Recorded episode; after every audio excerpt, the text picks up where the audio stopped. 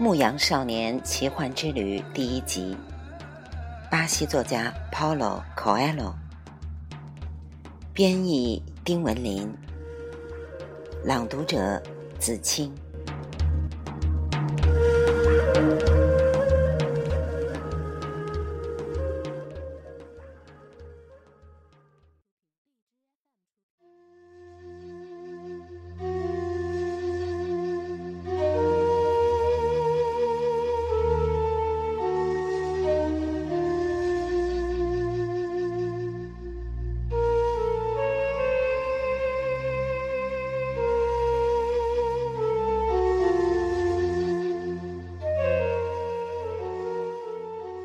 这个男孩名叫圣地亚哥。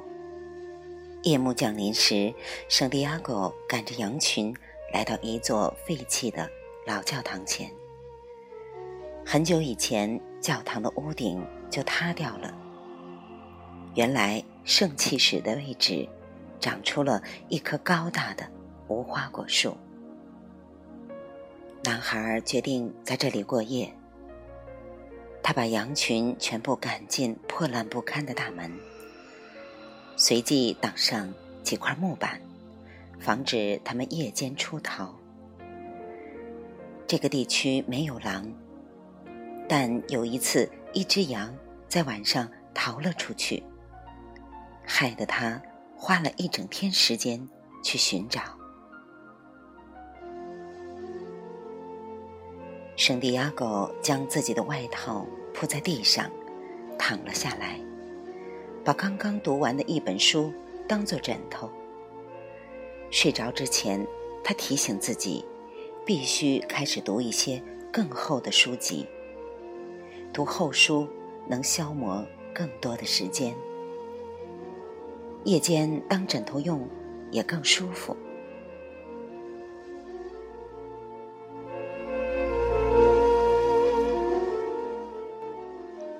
醒来时，天还没亮。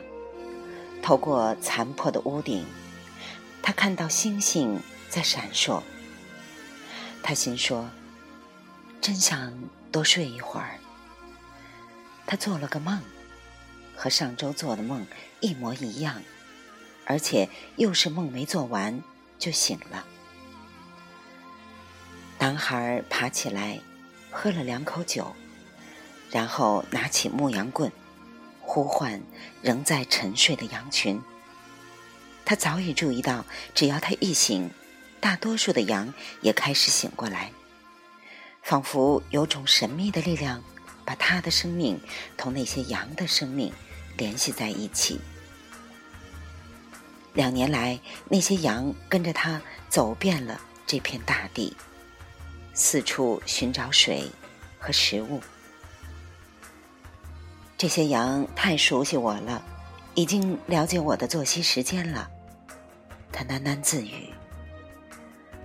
略加思索，他又想，事情也可能正相反，是他已经熟悉了羊群的生活习性。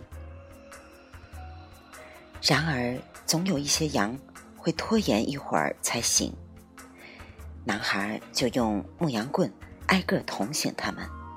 同时呼唤着羊的名字，他一直坚信羊能听懂他说的话，因此他时不时给羊群读一些给他留下深刻印象的书籍的章节，或者对羊群诉说自己在野外的孤独和快乐，或者评论一下在经常路过的城镇见到的新鲜事儿。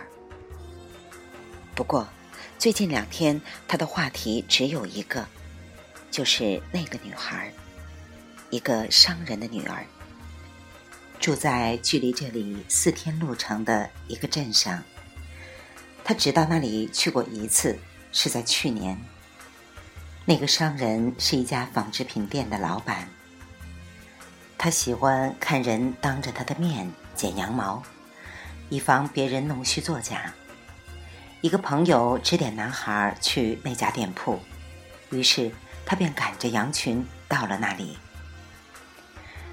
我有点羊毛要卖，他对那个商人说。店里人满为患，老板让圣地亚哥黄昏时分再来。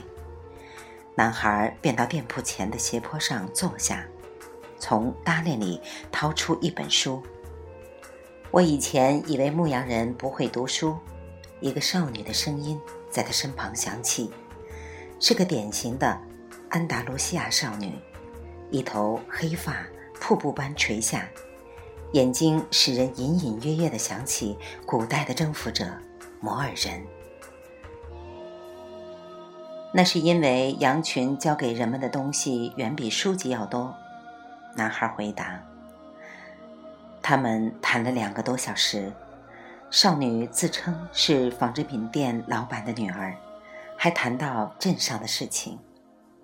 她说：“这里的生活一成不变，天天如此。”圣地亚哥谈起安达卢西亚的田野，谈起他经过的村镇里的新鲜事儿，他很高兴，因为不必总是跟羊群说话了。你是怎么学会读书识字的？和其他人一样，在学校里学会的。男孩回答：“既然会读书识字，为什么还当牧羊人呢？”男孩随便岔开了话题，没有回答。他确信这个问题女孩永远无法理解。他继续讲述路上的经历。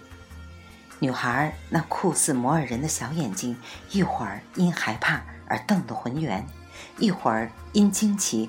而眯成一条缝。时间流逝，男孩开始期盼这一天永远不要结束，期盼女孩的父亲一直忙碌下去，可以让他再次等上好几天。他感觉自己正升起一种过去从未有过的冲动，永远定居在这个镇子。他感觉和这个黑头发女孩在一起，每天都会是新的一天。然而，那个商人最终还是来了。他给圣地亚哥剪下四只羊的毛，然后付了相应的钱，让男孩隔年再来。《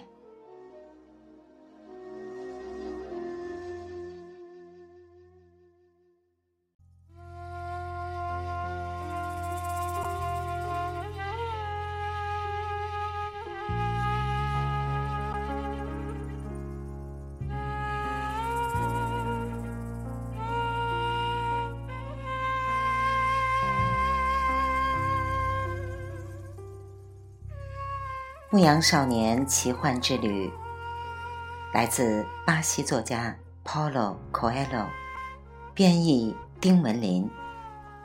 电台轻音耳语子青分享，欢迎订阅收听。